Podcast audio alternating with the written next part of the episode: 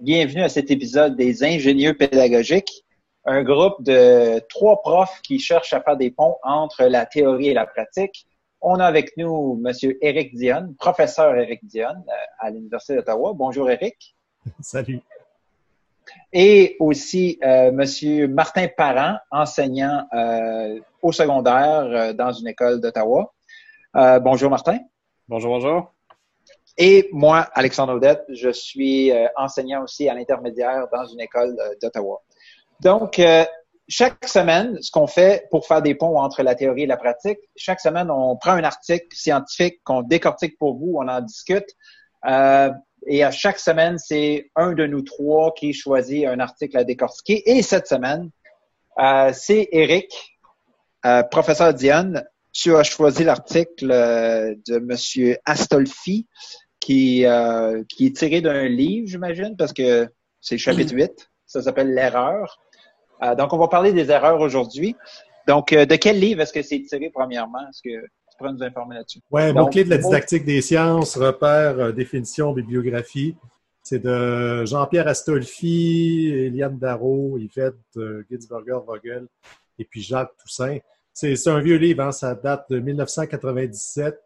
Euh, donc, une série de chapitres. Il y en a, regardez, je, juste deux secondes, regardez la table des matières. C'est vraiment vieux, ça, 1997. Ouais, ça fait, ça fait Je années. mentionnerai pas mon âge à cette année-là. Non, c'est ça. T'étais-tu rendu, au primaire, euh, Martin? Non. Je suis pas sûr, je suis, pas- je suis même pas sûr qu'il était né en 97. J'étais, j'étais né, oui, j'étais né. Ouais, t'étais Ouais. pas. euh, 18 chapitres euh, qui posent vraiment les bases de la didactique, surtout dans un, évidemment, dans un contexte d'enseignement des sciences. Mais euh, on retrouve des concepts là-dedans, des idées qui sont applicables aussi à d'autres disciplines. Et euh, en particulier, en fait, le chapitre 8 qui euh, parle de la notion d'erreur. Euh, et c'est une des raisons pour, lesquelles j'ai choisi ce chapitre-là, c'est que euh, même si c'est une vieille référence, c'est un livre là, qui date déjà de plusieurs années, la notion d'erreur, elle demeure en fait plutôt péjorative dans le milieu scolaire, mais dans le milieu académique aussi, c'est pareil. Là, tantôt, on parlait de faire des ponts, mais on va amener de la théorie dans les salles de classe, on va amener un peu plus de pratique aussi dans les salles de classe à l'université, puis on veut que tout ça se mélange, mais euh, la notion d'erreur à l'université, euh, je peux vous dire que je pense pas que mes étudiants soient bien différents des vôtres. Donc, euh, ils veulent cacher leurs erreurs. Lorsqu'il arrive des évaluations sommatives, il ne faut surtout pas montrer que ce qu'on n'a pas saisi, ce qu'on n'a pas compris. Donc, on va rester évasif parce que justement, on ne veut pas trop se peinturer dans le coin. Donc, des stratégies défensives que les étudiants mettent en place qui probablement ressemblent à celles que vous rencontrez tous les jours avec vos élèves. Oui, effectivement. Puis, il faut dire que le chapitre de ce livre-là, euh, c'est une lecture euh, un petit peu plus dense euh, euh, de ce qu'on est habitué, euh, ben, de ce qu'on a lu jusqu'à maintenant ici avec les ingénieurs pédagogiques. Euh, c'est très euh, théorique.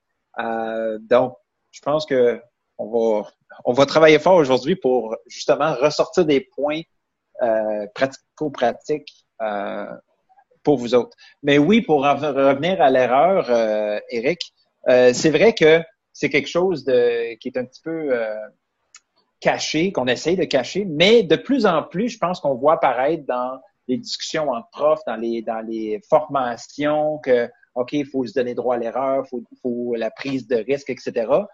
Beaucoup de monde commence à en parler de plus en plus, mais il reste encore beaucoup de travail à faire. C'est le genre de concept, je pense, qui, qui, que, que tout le monde parle, mais que peut-être pas tout le monde comprend euh, toutes les implications que ça a. Puis je pense qu'aujourd'hui, ça va peut-être nous aider justement à, à, les, à démystifier certaines choses par rapport à l'erreur. Martin, qu'est-ce que toi t'en penses? Ben, euh, justement, tu parles de, de peut-être un manque de, de compréhension de, du rôle de l'erreur dans, dans les apprentissages. Puis je pense que ben, de mon expérience personnelle, souvent j'entends parler de, de l'erreur quand on parle de euh, d'apprentissage par exploration ou par découverte. Euh, puis on que- pense- Oui, juste pour mentionner, toi, Martin, tu es un prof de maths sciences. Donc là, maths sciences, les erreurs, euh, c'est on le voit tout de suite, là, tu sais. Oui, bien, dans le livre, on parle de. C'est un, livre sur la didactique des sciences. Je veux dire, la méthode scientifique est, tourne autour de l'erreur. On doit faire des erreurs pour progresser dans nos apprentissages. Puis, euh, mais une des choses qu'on oublie souvent, je pense, en tant qu'enseignant, c'est que on doit échafauder les élèves. Donc, tout dépendamment du niveau dans lequel on se retrouve, euh, souvent on pense ah ben on va on va les laisser faire des erreurs. Fait va aller, on va mettre euh, des produits chimiques en avant d'eux, pas des produits dangereux, mais on va mettre des, des, produits chimiques en avant d'eux. On va mettre du bicarbonate de soude avec euh, du vinaigre, puis on va voir qu'est-ce qu'ils font. Là, tu te retrouves avec des élèves qui peut-être, je sais pas, versent le vinaigre par terre, font des belles découvertes, ok, font des erreurs, mais c'est c'est pas assez échafaudé. Fait que souvent, je trouve que ça vient ensemble, ces deux concepts-là. Euh, puis c'est une mauvaise conception de l'erreur. Donc, je pense qu'on peut guider, on peut pousser les élèves, on peut échafauder leur apprentissage, puis on peut permettre l'erreur. Puis c'est cette philosophie-là, c'est la permission de l'erreur dont on parle dans l'article, euh, dans un contexte qui est quand même assez structuré pour les continuer à pousser sur justement leur chemin de l'apprentissage.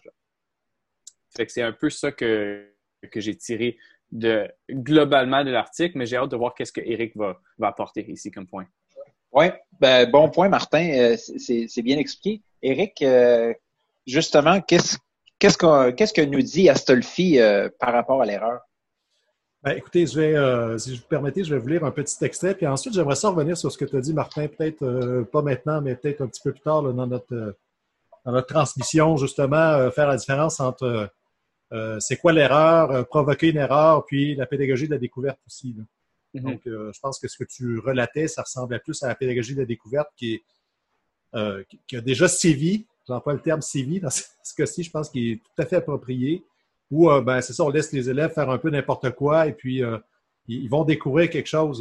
ça ne fonctionne pas comme ça. Il y a eu plein de, de dérives, en fait, de ce type de pédagogie-là, qui était on les laisse, on les laisse faire, on, du chaos va, apparaître euh, quelque chose de raisonné.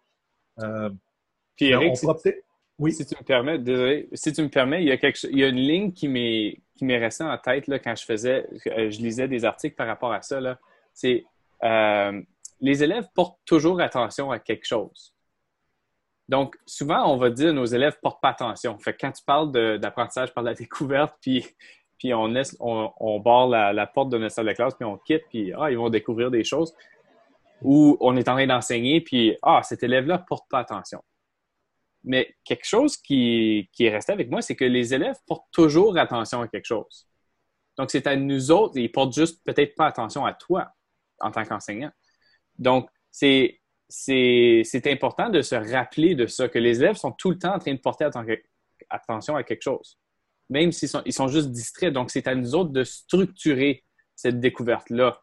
Donc, puis je parle pas de juste donner des, feuilles avec des, des, mots à remplir, mais ici, on peut, il y a des façons de structurer la découverte. Mais je te laisse continuer. Juste vous expliquer vite fait pourquoi ça va faire autant réagir. C'est très épidermique. C'est que au Québec, il y a une trentaine d'années, c'est ça qu'on a proposé, tout le mouvement constructiviste, socio-constructiviste, et puis ça a donné vraiment des catastrophes. Puis ça a pris des années, des années, des années avant qu'on se remette de ces catastrophes-là parce que ça a brûlé des profs. Donc, euh, il y a des messages qui été envoyés en disant aux enseignants, ben, c'est ça le constructivisme, l'élève va construire ses connaissances tout seul. Mais voyons donc. Euh, je ne dis pas que certains élèves ne peuvent pas le faire, mais de penser que tout le monde va le faire tout seul, c'était totalement illusoire et ça a été une catastrophe. C'est pour ça que ça me fait réagir parce que c'est tellement pas dans cette euh, direction-là que, entre autres, tous les, travaux des grands didacticiens des sciences, euh, euh, les, chemins tracés par ces gens-là, euh, c'est tellement pas ça. on est tellement loin de ça. bon, si vous permettez, on vient au texte. D'entrée de jeu, il dit bon, la façon de considérer l'erreur en pédagogie a évolué. on est globalement passé d'une conception de l'erreur tenue, pour une faute et donnant lieu à une sanction à une conception nouvelle, l'erreur est un témoin qui permet de repérer les difficultés auxquelles se heurte le processus euh, d'apprentissage. C'est autour de sa transformation que se situe l'essentiel du travail didactique. Donc, euh, en fait, ce qu'on dit dès le départ, c'est que euh, l'erreur, c'est quelque chose de plutôt négatif, c'est quelque chose qu'il faut cacher, il ne faut pas faire des erreurs, il ne faut pas faire des fautes. L'apprentissage, quand on est intelligent aussi, c'est qu'on ne fait pas d'erreurs. Et ça, Dieu sait que c'est fort en mathématiques et en sciences.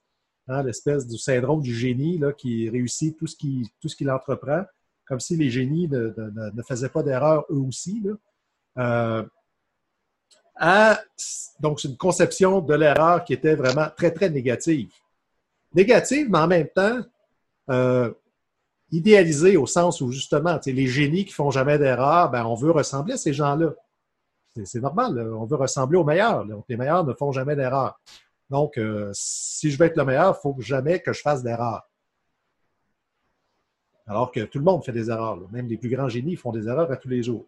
Donc, on est passé de cette conception-là. C'est vrai que dans les années 40, 50, 60, c'était euh, un discours très, très, très dominant, même si la pédagogie n'était pas très, très développée à ce moment-là. En tout cas, n'était pas très euh, aussi disponible ou les écrits n'étaient peut-être pas aussi nombreux qu'ils le sont présentement à une conception où justement on se dit, ben finalement, l'erreur, ben oui, ça sert à quelque chose et oui, ça peut être utile.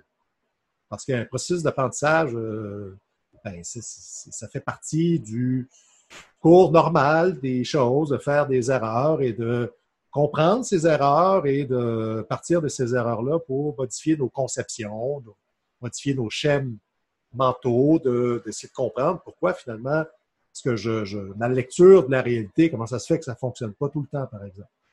Donc, euh, et ça, en ce sens-là, c'est vrai que ça s'applique évidemment de façon tout à fait évidente en sciences, mais je pense que ça s'applique aussi dans toutes les autres euh, disciplines. En français, je pense à toi, Alex, euh, tu as des élèves hein, en langue, ils, font une erreur, mais ils ne savent pas pourquoi ils font cette erreur-là. Mm-hmm. tant il y a aussi longtemps qu'ils n'ont pas compris c'est quoi l'erreur, pourquoi je la fais, puis comment je la reconnais, comment je reconnais que j'ai fait cette erreur-là, ben, c'est difficile d'avancer parce que quand tu ne sais pas que pourquoi tu fais une erreur, c'est difficile de, la corriger à ce moment-là. Puis c'est un peu comme pour mettre ça en langage de ministère, c'est euh, l'évaluation euh, au service de l'apprentissage. C'est comme on fait une évaluation diagnostique, puis les résultats vont un peu guider notre enseignement par la suite parce que là, on a des données qui nous disent OK, les élèves, ils connaissent telle partie, mais c'est là que ça accroche. Donc, on focus sur cette partie-là, puis après ça, on, part de là, tu. Euh, Martin, toi, est-ce que tu avais quelque chose à ajouter euh, par rapport à ça? Oui, ben, je, retourne à, je pense c'était deux, euh, deux émissions passées où est-ce qu'on parlait de la pratique distribuée. puis on parlait de, des évaluations pratiques ou juste de le fait de se pratiquer. Puis il y a deux effets de se pratiquer souvent. Puis là, quand je parle de pratique, ça semble peut-être un petit peu bizarre en, éducation. On parle souvent d'évaluation ou de quiz ou peu importe, mais qu'on le veuille ou non, c'est tout, toutes des formes de pratique. Euh, mais ici, puis la, conclusion de, cette émission-là, c'était qu'on doit pousser les élèves à se pratiquer aussi souvent que possible euh, en gardant les enjeux assez bas, là, pour pas qu'on devienne trop démotivé. Euh, mais justement, les deux effets de cette pratique-là, c'est un, tu es en train de renforcer les, synapses dans ton cerveau, mais de deux, tu es en train de réaliser quand tu fais, c'est quoi tes erreurs. Fait que tu peux pas, tu peux pas réaliser que tu fais des erreurs si tu te pratiques pas. je pense que c'est quelque chose qu'on oublie souvent. Euh, puis on, en parle. Si, si on pousse pas nos élèves à se pratiquer ou si on a on a une connotation négative qui vient avec le mot quiz ou, ou test ou même pratique, euh, les élèves ont peur de pratiquer, ben là, on ne peut pas bénéficier de ces deux effets-là des tests pratiques. Fait que c'est juste quelque chose qui, euh, que j'ai retenu ici avec le premier point. Oui. Puis ça me fait penser, euh, ben, à un moment donné, j'ai écouté une entrevue à, radio sportive il y a une couple d'années, puis quelqu'un demandait il y avait une entrevue avec un spécialiste de soccer européen, puis il demandait pourquoi est-ce que le Canada développe pas plus de joueurs de soccer, etc., etc. Pourquoi est-ce que le Canada, l'équipe nationale du Canada est, pas vraiment bonne? On est classé, je sais pas où dans, dans le monde, mais c'est ridicule un peu du côté masculin. Puis, euh, le, spécialiste de soccer euh, européen avait dit, euh, tant et aussi longtemps que le Canada, ce qu'on veut faire au Canada, dans le monde du soccer puis dans le monde du sport, souvent, c'est on veut juste gagner. On veut pas vraiment se pratiquer et apprendre. On veut pas développer l'habileté, on veut juste c'est trop important de gagner des tournois, gagner le championnat de la Ligue. Ben, si on met ça dans, le principe scolaire, dans, dans, dans, le monde scolaire, je pense que c'est un peu la même chose. On veut juste avoir la bonne note. On veut juste avoir le bonbon au bout. Mais de, de savoir pourquoi on a eu ce résultat-là, de, de s'arrêter, réfléchir, se dire, bon, qu'est-ce que j'ai fait? Comment est-ce que je peux changer ça? C'est difficile parce que on est toujours axé sur la note, le résultat final. Puis tant que la note le résultat final est là, ça devient l'école devient une compétition entre moi et mon voisin. Il faut que j'aie la meilleure note dans la classe. Les parents mettent de la pression pour avoir des bonnes notes. Parfois aussi, des écoles font des palmarès des meilleures notes, des meilleures moyennes générales. Euh, dans un dans un monde comme ça, il n'y a pas de droit à l'erreur. Je ne sais pas ce que vous en pensez, Monsieur euh, Monsieur Dion. je suis d'accord avec toi, mais peut-être pas. Euh, je pense que je suis d'accord sur le, sur le diagnostic, justement, mais un peu moins sur les moyens. Euh, moi, je ne pense pas que éliminer les notes, ça va. De toute façon, on, ne va, on sera jamais capable de complètement les éliminer. Donc ça, il faut partir avec ça. Euh, en tout cas, certainement pas à court terme. Ça, c'est tout à fait évident. Par contre, là où je te, reçois, je te rejoins dans le diagnostic, c'est effectivement, il y a beaucoup trop de pression qui est mise sur les élèves, trop tôt. Puis en plus, en Ontario, c'est qu'on on est très influencé par ce qui se passe aux États-Unis. Les tests de l'OQRE, euh, ça devient euh, rapidement du teach de test. Donc, euh, il y a une telle pression qu'on finit par se dire, ben, peu importe ce qu'ils apprennent, en autant qu'ils réussissent les tests. Et ça, c'est un peu difficile à admettre. Là. Puis on n'a pas beaucoup de données scientifiques non plus là, pour appuyer ce que je dis là. Euh, parce que c'est difficile à obtenir, parce qu'il y a beaucoup de désirabilité sociale, il y a de la peur, les gens ont peur de parler. Mais euh, quand c'est à micro fermé, puis que les, langues se délient, euh, moi, c'est un peu ce que j'entends. Donc, c'est vrai, c'est vrai au primaire, c'est vrai au secondaire, c'est vrai à l'université aussi. Là.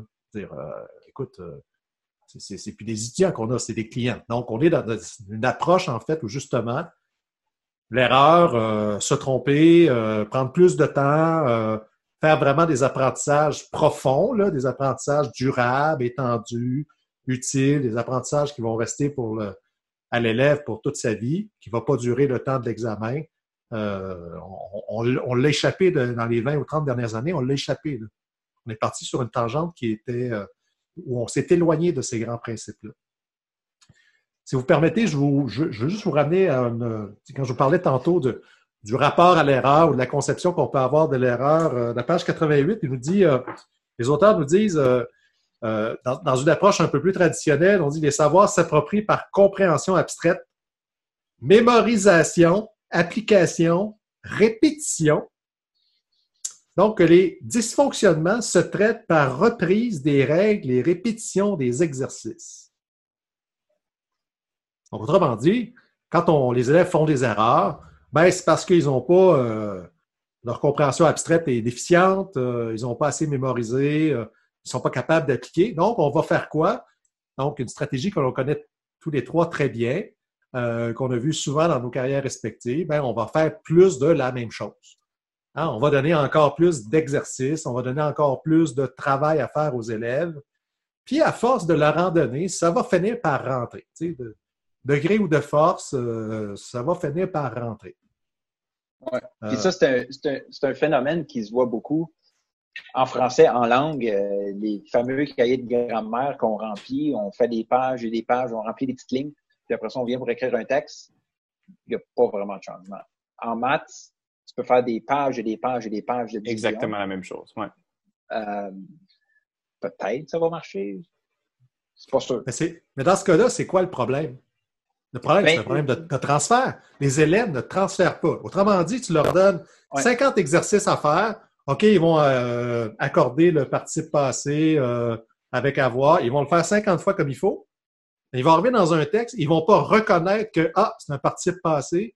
Exactement. Employé avec avoir. Donc, là, la règle, ils savent par cœur, ils vont pas la transposer, ils vont pas l'appliquer dans le bon contexte. Mm-hmm. ouais. Donc, on a besoin de changer le contexte. On a besoin de mettre nos élèves. Fait ici, on parle de pratique, puis on en a discuté aussi, euh, là, j'oublie dans quelle émission, mais on va, on va continuer. ça va être un sujet, je suis sûr, qui va continuer à, à revenir dans nos émissions. Mais, changer le contexte, c'est, donner l'opportunité à l'élève de reconnaître ces situations-là ou cet algorithme-là que peut-être il a pratiqué un million de fois pour reconnaître le participe passé dans différents contextes. Puis, au niveau neuronal, on est en train de créer, on est en train de renforcer ces, ces, ces, euh, euh, liens neuronaux-là. Et puis, on est en train de, pouvoir promouvoir le transfert. Puis c'est exactement ça que tu dis, Eric, c'est on, on ne fait pas, on se dit, on a des conversations en début d'année, on dit, My God, nos élèves, là, ils ont fait aucun transfert. Mes élèves, ils, ils font pas de transfert. Puis on va, on va souvent au niveau secondaire, là, on vient tout juste, le ministère de l'Éducation vient tout juste d'éliminer les filières euh, théoriques et appliquées en neuvième année, mais c'est souvent quelque chose que j'entends en neuvième année dans le cours appliqué. Là, je vais aller parler aux, enseignants de septième, huitième année. Il n'y a aucun transfert. Zéro transfert. C'est ces élèves-là. Mais est-ce qu'on a juste eu de la pratique dans un contexte? Ça veut rien, c'est pas signifiant pour les élèves, ça. Donc, il faut rendre les apprentissages signifiants en changeant les contextes, en rendant ça euh, important pour ces élèves-là. Oui, puis, puis c'est de savoir de, faire le transfert, c'est une chose, mais de, savoir que, je sais pas, moi, dans un, dans un problème mathématique, c'est une division que tu as besoin de faire. Tu es, capable de faire des divisions, mais de savoir que c'est une division qu'il faut que tu fasses dans ce problème mathématique-là, ça, c'est tout un autre euh, champ de compétences. Il faut que l'élève développe. Il faut qu'il sache quand qu'on utilise la, division, comme tu disais tantôt avec le parti passé, qui ne reconnaît pas. Là. Mm-hmm. Ben, je pense qu'on revient aussi avec l'idée des tâches simples et des tâches complexes. Si on, si on, donne euh, des exercices euh, d'accords de, de, verbes aux élèves, c'est une tâche simple. Parce que mm-hmm. l'élève ne va pas se casser la tête, savoir, OK, c'est quoi, euh, dans quel contexte, pourquoi j'apprends. Non, il est juste à le faire, à l'exécuter. quoi. Donc, c'est une tâche, d'un point de vue cognitif, c'est une tâche simple. Je lui donne la règle ou les règles et puis il, il, va les appliquer. Donc, dans Taxonomie de Bloom, c'est l'application d'une règle, d'une règle. Pourquoi le transfert se fait pas? Ben, c'est parce que peut-être qu'on ne demande pas assez aux élèves, on ne les place pas dans des situations où ils vont être capables de faire du transfert. Mm-hmm. On ne fait pas du transfert comme ça. on ne se lève pas le matin en disant ben, tiens, aujourd'hui, je vais faire du transfert. Il faut être placé dans une situation où tu vas être obligé d'en faire des transferts. Fait que quand on demande à nos, élèves, par exemple, de faire d'écrire des, textes, on peut leur donner une mission dans un texte en particulier en disant écoutez, dans ce texte-là, vous allez faire attention davantage à euh, euh, telle technique, telle règle, telle façon d'accorder tel mot ou tel groupe de mots, etc. Ben là, euh, on leur donne une mission, si on veut, là, si, pour un peu l'encadrer avec une tâche qui serait un petit peu plus fermée. Mais au moins, on va avoir des attentes précises à l'égard des élèves pour ça. Donc, on va les, inciter, si on veut, à faire du transfert. Puis j'argumenterais, Eric, que, que, justement, on a besoin d'un bon, un bon un bon équilibre entre cette pratique-là, peut-être avec une charge cognitive plus simple, des pratiques simples. Euh, donc, souvent, le mot drill va revenir. Là.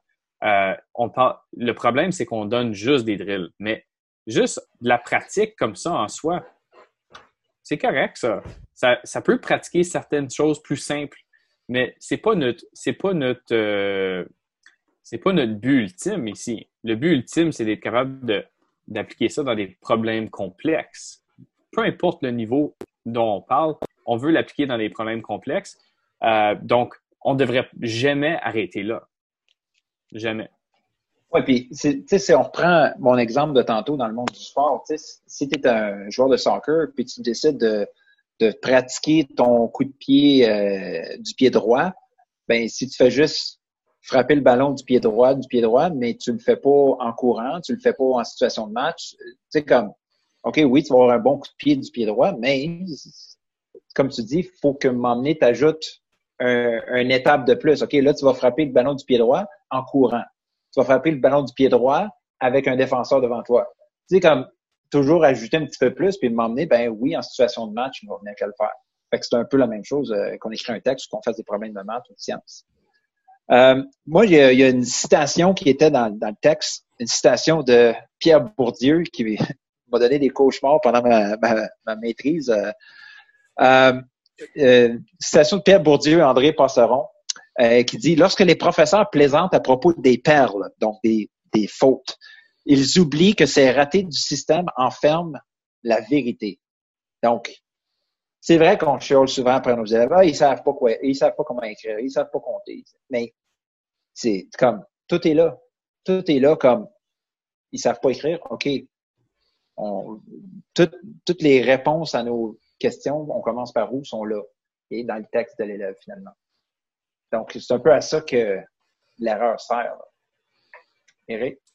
Ouais, ben je, oui, Puis tu sais, j'avais une discussion à un moment donné avec une de mes collègues qui est en didactique du français, et puis euh, elle me racontait, elle dit, euh, tu sais, elle dit, il y a des gens qui, euh, qui vont juger, par exemple, les ados qui vont parler sur les réseaux sociaux, sur Twitter ou sur, par SMS, tu sais, pourquoi ils vont écrire PK, tu sais, pourquoi, donc ils vont utiliser des diminutifs, en fait, à tour de bras, là. Et ce qu'elle disait, elle dit, dit, il y a des gens qui voient ça comme écoute, c'est épouvantable, les, enjeux, jeunes ne savent pas écrire, écrivent n'importe comment, c'est donc épouvantable d'écrire comme ça, mais elle dit, quand on réfléchit d'un point de vue didactique et cognitif, elle dit, c'est vachement intelligent. Ça veut dire que ces élèves-là, ils prennent les mots, ils les déconstruisent pour essayer de les, de, les reconstruire d'une façon qui est, plus, euh, qui est plus efficiente, qui est plus économique pour faire entrer ça dans, sur Twitter sur un nombre de caractères euh, X ou par SMS pour faire des messages qui ne seront pas trop longs. Elle dit, le processus cognitif il est extrêmement intelligent. Évidemment qu'on ne peut pas en rester là. On ne peut pas dire, bon, ben voilà, ça, c'est un, une, une, langue normée, puis on va se mettre à écrire, en fait, en langage SMS ou en langage euh, euh, ado, si on veut. Mais c'est vrai que quand on se met à, examiner ces erreurs ou ces fautes-là, ou ces... Moi, je préfère le terme erreur, là. Faute est beaucoup connoté euh, très judéo-chrétien. Là, j'ai fait une faute, donc on va se, on va se fouetter, euh, j'ai fauté aux yeux de, aux yeux de l'Église. Donc, on parle d'une erreur, mais c'est une erreur qui est vachement intelligente. Effectivement, moi aussi, je l'avais noté, cette, cette citation-là, Alex, euh, parce qu'effectivement, les perles, c'est quoi? Ben, c'est toutes les incompréhensions, les bris de compréhension, les, les conceptions erronées que les élèves, bon, on ne se cachera pas que certains élèves vont, vont faire parfois exprès parce qu'ils veulent attirer l'attention, ils veulent. Il y en aura toujours de ça, là. ça fait partie de, ce que l'être humain est. Mais, tu sais, l'élève sérieux qui prend le risque de, manifester son incompréhension, il euh, faut être fichtrement courageux, quoi. Tu sais, on s'en rend pas compte, mais tu sais, quand on, on pointe un élève dans la classe, on dit, bon, ben, donne-moi la réponse, là tu n'es pas sûr, là, on a tous vécu ça comme élève, hein, tu n'es pas trop sûr, mais surtout, c'est que tu ne veux pas avoir l'air stupide aux yeux de tes pères. Là.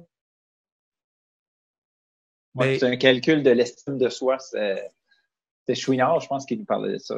Eccles aussi. On en a parlé euh, avec Eccles. On parle de l'évaluation du ratio euh, risque-récompense. Euh, risk-reward en anglais. Fait ici, c'est exactement ça. Puis c'est pas tous les élèves qui sont comme ça. Hein. Il y a des élèves où est-ce se sentent extrêmement compétents, puis ils en font des erreurs à, tous les jours. En salle de classe, ils vont lever la main, puis tu vas dire Ah, euh, t'es pas tout à fait là, voici qu'est-ce qui te manque dans ta réponse. Puis c'est pas un problème pour eux autres. Ils sont assez confiants, ils se sentent assez compétents dans leur démarche, etc. C'est une autre tranche, je pense, Eric. Je ne sais pas si tu es d'accord avec moi, c'est une autre tranche d'élèves qu'on vise ici. C'est où est-ce que le sentiment de compétence n'est peut-être pas tout à fait là. Ça veut dire qu'ils sont très sensibles au niveau du risque. Donc, qu'est-ce qu'on peut faire en tant qu'enseignant, nous autres, pour diminuer ce risque-là? Puis augmenter la récompense. Oui, puis surtout de, créer, puis c'est pour ça que tout est interrelié. Hein? Euh, que c'est ce que je trouve intéressant dans nos, dans nos podcasts jusqu'à maintenant, c'est qu'on on fait plein de liens aussi avec les podcasts précédents parce que toute façon, la salle de classe, c'est ça. Là. La salle de classe, elle n'est pas disciplinaire, elle n'est pas euh, didactique, évaluation, gestion de classe. C'est tout ça en même temps. Donc, euh, euh, effectivement, c'est le climat de classe que tu vas instaurer. Ben, il va être, il va vachement influencer justement le rapport que les, les élèves ont développé avec l'erreur, mais que toi, en tant qu'enseignant, en tant que prof, tu vas développer aussi autour de l'erreur. Si pour toi, tu veux cacher tes erreurs, ben c'est sûr que les élèves ils vont vite le, détecter, ça. Mm-hmm. Mais s'ils se rendent compte que le prof, il aussi fait des erreurs, puis quand il en fait, il n'a pas peur de le dire, puis voilà, j'ai ça, je me suis trompé à tel endroit, je vais reprendre tel... Ça montre juste qu'on est humain, puis que tout le monde, si le prof fait des erreurs, il admet que lui aussi a fait des erreurs, ben, c'est le symbole dans la classe. Hein. Le symbole, c'est le prof qui euh, c'est tout, là, qui est euh, entre ben, la, la, matière, quoi. Mais ça, comme dans le fond, c'est de créer un environnement euh, sécuritaire pour que les élèves puissent apprendre, ce qu'on appelle en anglais le safe space. Mais c'est tellement difficile de créer ça. En tout cas, moi, mon expérience en intermédiaire en septième, huitième année, donc secondaire 1, 2, euh, c'est vraiment difficile parce qu'il me semble que quand les élèves arrivent au secondaire, ils veulent tous se prouver. C'est quasiment comme une jungle. C'est euh, la loi du plus fort, puis c'est comme il y en a qui s'écrasent un et l'autre, puis parce que personne veut être laissé pour compte. Fait dans un contexte comme ça, c'est bien dur de s'ouvrir puis de se dire ah ben oui je me suis trompé parce que tu sais tu veux pas être l'idiot de la classe là tu sais euh, puis il y a une grosse partie je pense, de l'atmosphère de la classe qui passe par le prof. Euh, mais en même temps, les interactions avec les élèves, euh, nous, on a nos limites aussi en tant que prof pour créer ce climat-là, si on veut. Mm-hmm. Puis Alex, si tu me permets, ben, euh, je suis d'accord avec vous autres, avec tous les deux, c'est de modéliser en tant qu'enseignant, mais comment forcer les élèves à bien collaborer? pour moi, dans mon expérience, puis ça ne fonctionne pas tout le temps, mais ça fonctionne des fois, c'est de mettre des limites claires à la collaboration. En, Ontario, on parle des HH, les habitudes et habiletés. Euh, on donne un, niveau au bulletin, mais ce HH-là de collaboration, souvent, c'est en arrière-plan. C'est pas, pas quelque chose dont on se soucie beaucoup euh, le jour le jour. Puis d'après moi, si on part de ce HH-là, spécifiquement collaboration pour euh, ce contexte-ci, où est-ce que on collabore souvent, à toutes les semaines, on donne plusieurs opportunités en tant qu'enseignant de collaborer. Et puis, non seulement est-ce qu'on donne des, euh, des, opportunités, mais on met des délimitations. Ça veut dire qu'on met des limites. Qu'est-ce qu'on, c'est quoi un bon comportement? Comment est-ce qu'on collabore bien? Puis ça, là-dedans, je veux dire, on parle de pas insulter, on parle d'écouter, on parle d'accepter les idées différentes des autres. Puis ça, c'est pas quelque chose qui est facile à apprendre. C'est un comportement complexe. Puis il y a toutes les émotions, surtout en 7, 8, 9, 10. Je trouve qu'on il y a beaucoup d'émotions, les inhibitions sont, sont difficiles. Euh, l'autorégulation là-dedans, tu peux l'entrer. Euh, mais si on met des limites claires à, la collaboration, je pense que ça peut commencer à créer l'atmosphère, puis ça peut venir jouer, ça peut venir, euh, ça peut venir s'adhérer à justement ta vision pour la classe, puis comment est-ce que toi tu modèles, puis là les élèves vont le vivre, puis ils vont le pratiquer, puis tu peux corriger justement ces erreurs-là en comportement, euh, puis les guider vers, euh, vers un comportement qui, qui est plus acceptant. Oui, tout à fait. Puis je pense que dans le fond, c'est de préparer les élèves à faire des choix avant même qu'il y ait à faire ces choix-là, pour que pour qu'une fois dans la situation, ils vont être capables de faire le bon choix, que ce soit pour la collaboration, que ce soit pour euh, tu te retrouves devant une erreur, mais comment tu réagis? Tu caches ou tu essayes de, de réfléchir dessus? Puis justement, ça m'amène à une citation de Gaston Bachelard dans l'article qui dit L'essence même de la réflexion, c'est de comprendre qu'on n'avait pas compris. Puis pour en arriver là, je pense que ça prend quand même une certaine maturité, mais en même temps, je pense que des élèves du primaire sont capables de faire ça. Euh, c'est peut-être de mettre son ego de côté. Euh, je sais pas. Qu'est-ce que tu en penses, Eric? Ben, moi, je pense qu'il faut faire vivre des conflits cognitifs aux élèves. Je pense qu'il faut les placer dans des situations où ils vont, leurs erreurs, en fait, vont se manifester. Euh, je ne me souviens pas si on a déjà parlé de cet exemple-là avec euh, la couleur du ciel bleu. La couleur du ciel? Non, je pense pas. On n'a jamais parlé? Il faudrait que je retrouve la source. C'est un, une situation assez classique en didactique des sciences. On, on parle des enfants, en fait, qui n'ont jamais mis les pieds à l'école. C'est juste avant d'entrer dans la scolarisation on leur demande d'expliquer pourquoi le ciel est bleu. Alors, euh, plusieurs élèves vont dire, ben, le ciel est bleu parce que ben, euh, euh, le soleil est jaune et puis le gazon est vert. Donc, les deux, ça fait, ça fait du bleu.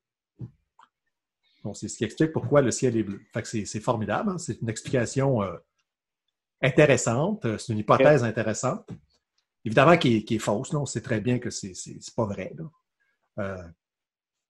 et dans, cet exemple-là, en fait, euh, plutôt que de dire aux élèves, ben non, c'est pas vrai, c'est pas à cause de ça, et puis, euh, bon, leur dire, OK, très bien, donc, euh, ça, c'était avec à partir d'une photo, par exemple, prise dans un pré. Et là, tu prends une photo en milieu urbain, donc centre-ville d'Ottawa, par exemple, ciel est bleu. Mais là, il n'y a pas de vert, parce qu'évidemment, tous les édifices sont gris ou sont en béton, et puis, et là, on demande aux élèves d'expliquer pourquoi le ciel est bleu. Alors là, la combinaison jaune et vert, ça ne fonctionne plus. Donc, les élèves qui avaient dit que, bon, euh, c'est les bleu à cause du jaune et du vert, eh bien, euh, au centre-ville, ça ne fonctionne pas. Donc, on a fait quoi? On a créé un conflit cognitif. Donc, plutôt que de dire non, vous n'avez pas raison, vous avez fait une faute, ce n'est pas la bonne explication, ce qui n'aurait pas changé leur conception. Enfin, euh, on a vécu ça des milliards de fois dans les salles de classe, c'est-à-dire on dit aux élèves non, c'est pas ça, voici la bonne réponse. Euh, ils sortent, ils reviennent le lendemain, euh, ils vont te ressortir dans la même cassette. Donc, tu dis, il y a quelque chose, il y a, quelque chose dans la tête des élèves là, qui le, switch n'est pas fait. Et euh, donc, cet exemple-là, moi, je m'en sers souvent dans les cours, et puis, d'abord parce que c'est mignon. Hein, c'est sympathique comme explication. Mais surtout, c'est une explication qui c'est une situation qui est simple, puis effectivement, on voit tout de suite que on fait juste changer, on parlait tantôt du contexte, on fait juste changer le contexte. Sans dire aux élèves qui ont fait une erreur, mais c'est eux qui vont se rapercevoir. Ils vont dire, ben oui, c'est vrai, ça. Le jaune, là, il n'y a plus de vert. Donc, comment ça fait que le ciel est bleu? Et là, on peut rentrer dans une démarche vraiment super intéressante. Parce que là, ça va venir deux autres. Ils vont dire, finalement, là, c'est pas ça, c'est quoi? Comment ça fait que le ciel est bleu au centre-ville? Donc, je pense que la, notion de conflit, conflit didactique, elle est centrale. Euh, si on veut faire évoluer les conceptions des élèves, si on veut que leurs erreurs ils puissent aller au-delà de leurs erreurs, faire évoluer ces, conceptions-là qu'ils entretiennent, je pense que ça, c'est le devoir des pédagogues, des enseignants, euh, des conseillers pédagogiques, de travailler justement sur quel genre de conflit cognitif je dois faire vivre aux élèves pour être capable de que, que d'eux-mêmes, en fait, ils s'aperçoivent que, oups, mon schéma explicatif, là, il ne fonctionne pas. C'est là, je pense, qu'on reconnaît les bons pédagogues, c'est de, garder les élèves, je pense, sur comme juste un déséquilibre assez gros pour qu'ils se questionnent, mais pas trop déséquilibré où est-ce qu'ils sont complètement perdus. C'est là que la touche du pédagogue arrive. Je sais pas ce que tu en penses, Martin. Ben, on parle de zone de, développement proximal. Ça veut dire que euh, la charge cognitive est pas, pas trop élevée, mais c'est à nous autres, on parlait, pour, juste pour faire euh, euh, un lien avec de, ce qu'on parlait au début, c'est justement ça, c'est c'est au prof de choisir ces erreurs-là d'avance. Puis de les mettre dans ces situations-là d'avance. Si, si le prof est pas l'enseignant n'est pas capable de reconnaître ces erreurs-là d'avance, puis évidemment, dans nos premières années d'enseignement, c'est quand même un travail assez énorme. Euh, mais si on n'est pas capable de dire Ah, ben ça, ça serait une belle situation à quoi ça va venir confronter les, idées des, élèves, euh, puis on fait juste les mettre dans une, salle, puis on barre, on barre la porte, puis là, on dit Ah, ils vont découvrir des choses. Mais dans cette salle-là, ils ne sont pas confrontés à ce, ce, conflit cognitif-là. Ben, c'est là, là le travail de l'enseignant. Fait que je pense que c'est une nuance importante, puis c'est un bon lien à faire tout de suite. C'est vraiment de choisir quand les erreurs euh, sont produites, dans quelle situation, puis d'avoir cette solution-là pour venir les guider dans leur apprentissage. Est-ce que je me trompe ou euh, dans euh, Thinking Classroom, euh, c'était beaucoup basé là-dessus, ce que vous faisiez en maths? Exactement. Fait que en français, c'est l'approche collabo-réflexive. Puis c'est, Peter Liljedahl, qui est un chercheur de l'Université Simon Fraser, qui a enseigné, est un enseignant au secondaire, je pense, en Colombie-Britannique, pendant comme dix ans. Puis justement, il est venu à, découvrir un peu cette, approche-là par tâtonnement. Puis là, il était en recherche, puis il l'a peaufiné un peu. Puis c'est justement ça, tu, choisis un problème euh, dans lequel l'élève va peut-être être confronté à certaines erreurs. Et puis là, euh, en pratiquant la collaboration, il, va. Puis en mathématiques, je pense c'est un petit peu plus facile que peut-être dans d'autres matières, mais l'élève va reconnaître qu'il y, a une erreur dans, son, dans sa démarche. Fait que c'est de pas donner les, les, réponses tout de suite aux élèves, mais de plutôt poser des questions qui vont faire développer euh, cette pensée critique-là et créative de l'élève. Donc, juste des faire Ah ben, tu me poses cette question-là, comme pour revenir à l'exemple d'Éric, Ah ben, qu'est-ce qui arrive si tu vas si tu vas en ville? Qu'est-ce qui arrive au, euh, au ciel? Ah, OK. Puis là, c'est des, des, pousser, des guider vers la bonne réponse. Euh, mais évidemment, il y a beaucoup d'échafaudage, puis il faut que ça soit planifié Puis à la fin, la bonne réponse, c'est pas vraiment important. La destination, c'est tout le voyage que tu prends pour y arriver. C'est toutes les erreurs que tu as faites dans ton cheminement, puis de, savoir que la réponse, c'est 28 au problème de maths, on s'en fout. Là. C'est difficile. le chemin parcouru. Là. C'est pas facile, ça en tant qu'élève, tu préfères faire des feuilles euh, de pratique de multiplication là, ou de, le théorème de Pythagore. Je préfère faire un million d'exercices sur ça. C'est beaucoup plus facile. Une fois que tu connais la règle, tu peux le faire tout le temps. Mais quand je te mets en contexte, puis là, faut tu faut tu appliques le théorème de Pythagore dans un différent contexte ou, ou tu n'appliques pas le théorème de Pythagore dans ce contexte-là quand tu l'as toujours appliqué. C'est là que ça devient très difficile. Euh, mais c'est de guider ces élèves-là, d'échafauder leur apprentissage, puis éventuellement, puis de les rassurer aussi, puis euh, de donner des indices quand ils ont besoin des indices, mais pas trop. C'est là qu'on parle de l'enseignement en tant qu'un art. Ça se pratique, ça aussi. C'est pas juste la science qu'on parle, c'est de pratiquer nous autres en tant qu'enseignants. Puis tantôt, on se disait, tu sais, la drill, ça marche pas tout le temps, mais ça, c'en est un très bon exemple. Tu peux faire un seul problème de maths qui va te prendre toute une période. Au lieu d'en faire 125, puis que finalement, tu as juste trouvé 125 réponses, tu n'as rien appris. Euh, Eric, je ne sais pas si tu avais quelque chose à ajouter par rapport à ça? Bien, ce que j'aurais ajouté, tu sais, on, notre groupe, le, but du jeu, c'est de faire des liens entre la théorie et la pratique. Vous voyez, moi, je trouve qu'il y a quelque chose que, tu sais, vous avez une expertise sur le terrain qui est de connaître les élèves et de connaître aussi les erreurs qu'ils rencontrent. Ça, euh, moi, tous les profs que j'ai rencontrés, là, ils sont capables de me dire, euh, après deux, trois, euh, deux, trois années d'expérience, puis parfois moins que ça, là, ah, eh bien, quand j'arrive dans tel bout de matière, là, ça, c'est difficile pour les élèves. Ça, ils ont de misère. Ça, c'est, voici les difficultés qu'ils rencontrent. Ça, c'est, vraiment c'est un savoir expérientiel qui est pour moi extrêmement précieux. là où je pense que ça, il y, a des, il y a certaines lacunes, je vous dirais, c'est OK, mais qu'est-ce qu'on fait avec ces erreurs-là? Comment on trouve les conflits cognitifs? Qu'est-ce qu'on propose aux élèves? Et ça, c'est difficile. C'est une sacrée tâche complexe pour tout le monde de trouver ces situations-là.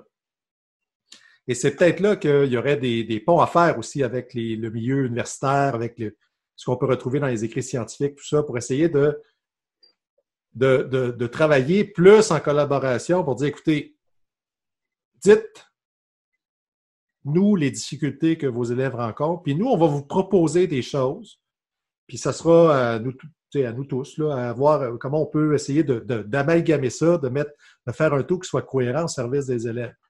Donc, euh, les difficultés des élèves, moi, ça fait, ça commence à faire un petit bout que je n'ai pas enseigné, là, mais euh, euh, c'est quelque chose qui se perd. Le savoir expérientiel, si tu n'as pas les deux pieds dedans, ça, finit par se perdre un peu.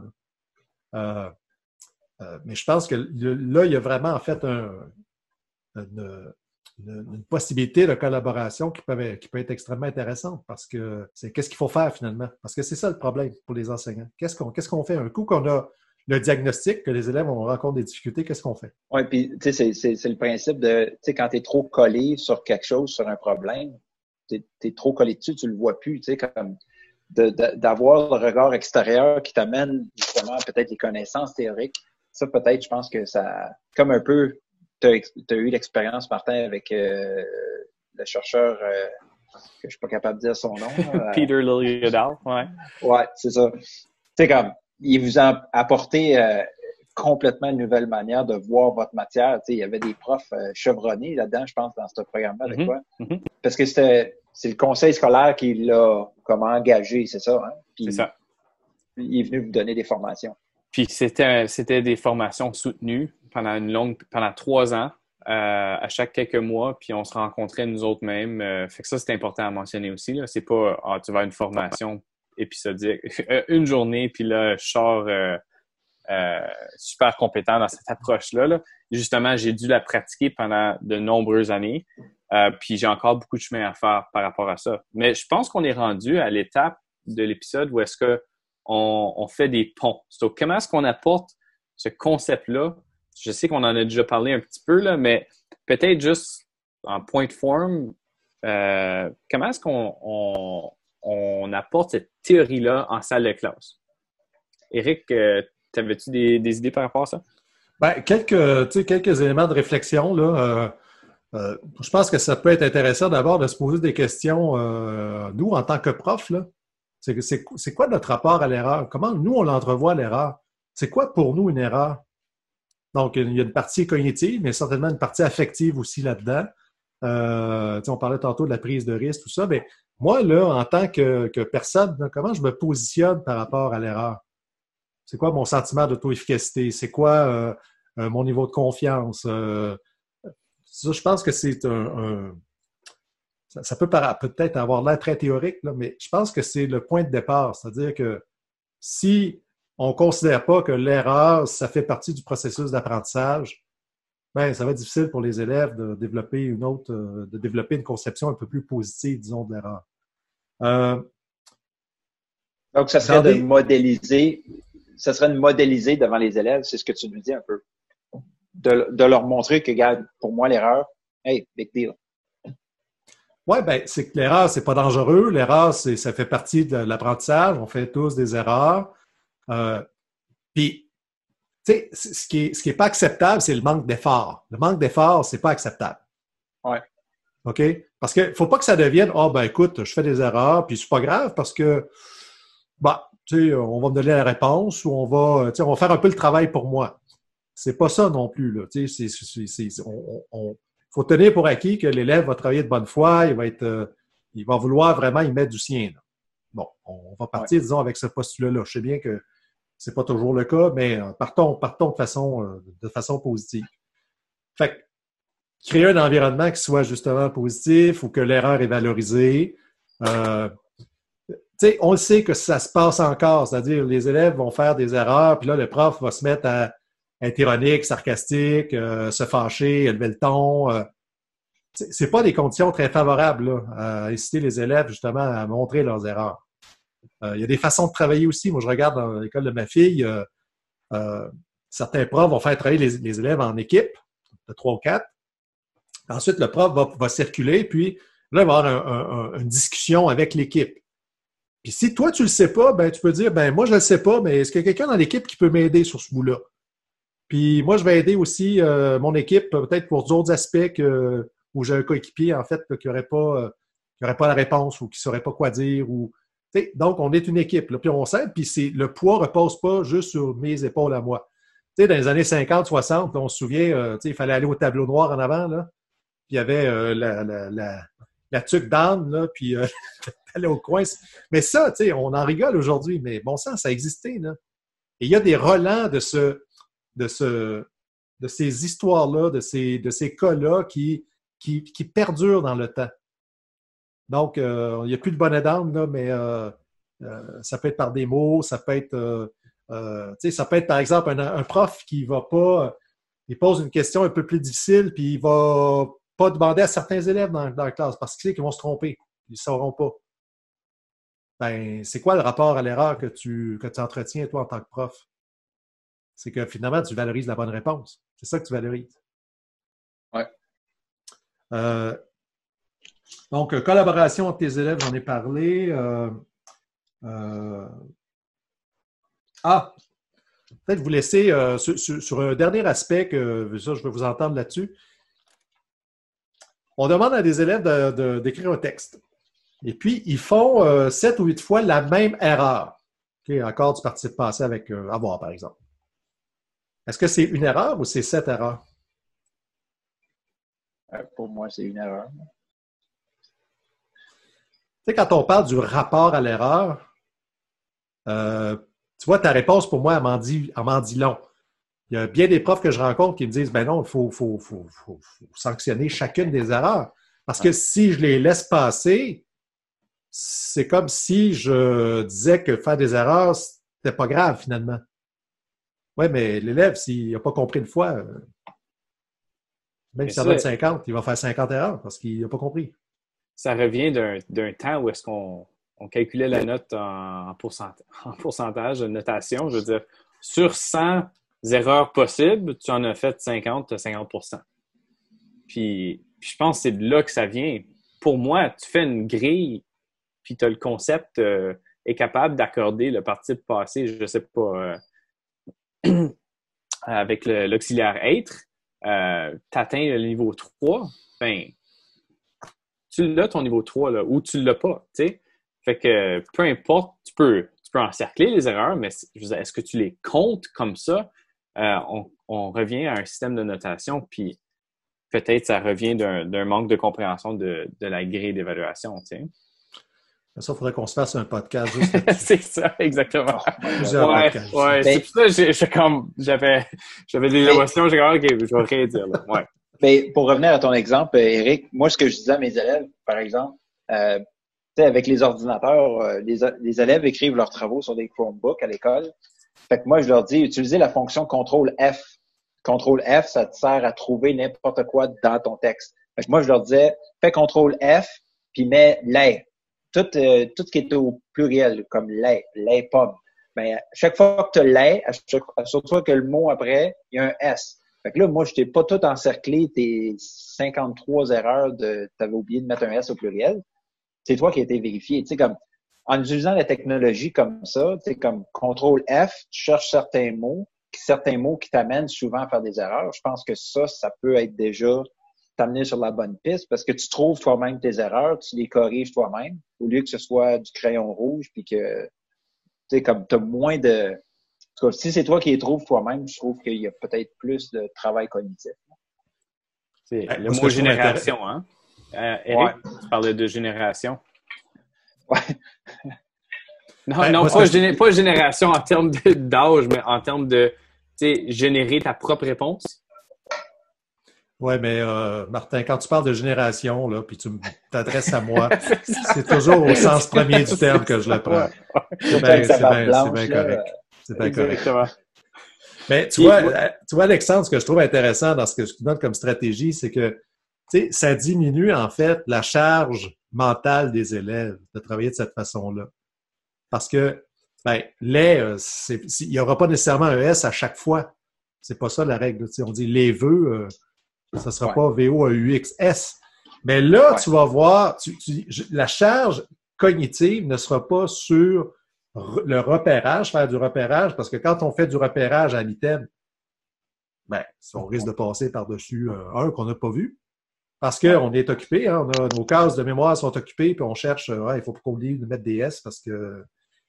Et là, ça permet justement à l'élève de mettre son attention sur OK, mais là, les vœux, ah oui, c'est vrai, vœux, euh, c'est pas un S qui va. Donc, je trouve que c'est une stratégie qui est intéressante parce que tu vois, ça permet justement, euh, c'est une aide aux élèves et puis ça permet de mettre l'accent sur ce qui est vraiment important.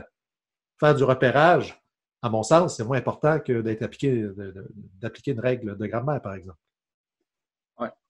parce que si on ramène ça tout le temps à la, à la vraie vie, ben, dans la vraie vie, ben, quand tu corriges ton texte, c'est un peu ça que tu ferais. Là. Tu vas pas. Euh, tu peux. Ben, ouais. tu peux faire la même chose. On porte tout le temps attention à quelque chose en tant qu'élève. Fait que c'est oui. sur quoi qu'on porte attention. Moi, j'avais un, autre petit, euh, un autre petit point à rajouter. Un autre pont? Un autre pont. Oui. On est à la section pont entre la recherche et la pratique. Un dernier pont avant peut-être de clore. Euh, moi, quelque chose que, je trouve intéressant, c'est l'analyse des erreurs. Euh, donc, qu'est-ce qu'il veut dire? Puis mon expérience est plutôt en mathématiques par rapport à ça. Donc, si l'élève a telle réponse, qu'est-ce que ça me dit? C'est quelque chose en tant qu'enseignant euh, qu'on fait pas souvent, que moi, j'ai pas fait souvent, euh, peut-être dans mes premières années d'enseignement, mais éventuellement, j'ai commencé à, regarder aux erreurs, puis j'ai dit, OK, bien, euh, la plupart de la, classe a moins un comme réponse. Qu'est-ce que ça veut dire qu'ils ont moins un comme réponse? Puis là, j'essaie de réfléchir à pourquoi ils ont fait cette erreur-là.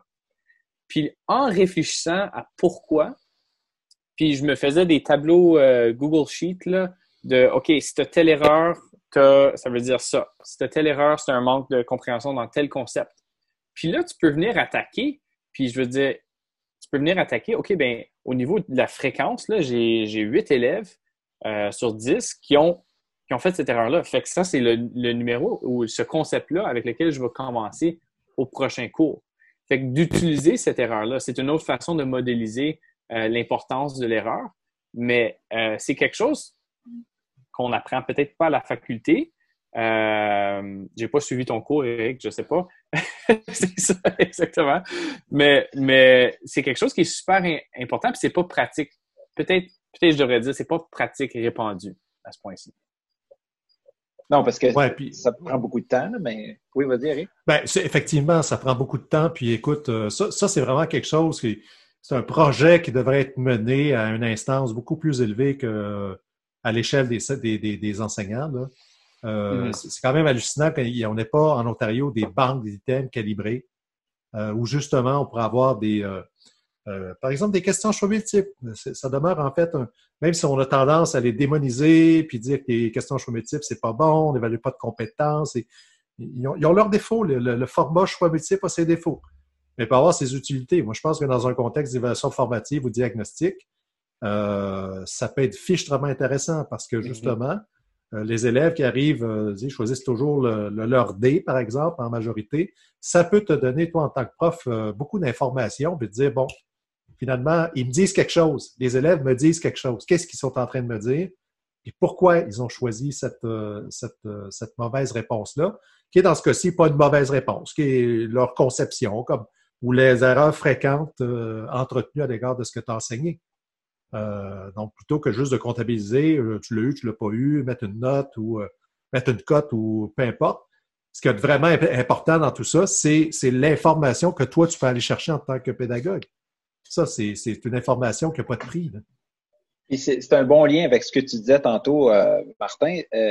ça nous permet aussi de peut-être prévoir certaines erreurs. Tu, tu, fais par exprès, comme tu disais, Eric, tu, tu mets des leurres ou est-ce que tu sais que l'élève va se faire prendre avec telle question? C'est pas c'est pas le principe de, de, de, poser des questions colle puis tu dis ah ben je vais les avoir les petits maudits. C'est pas du tout ça qu'on parle, mais c'est justement de prévoir des erreurs pour s'en servir comme tremplin à notre euh, enseignement par la suite. Mm-hmm.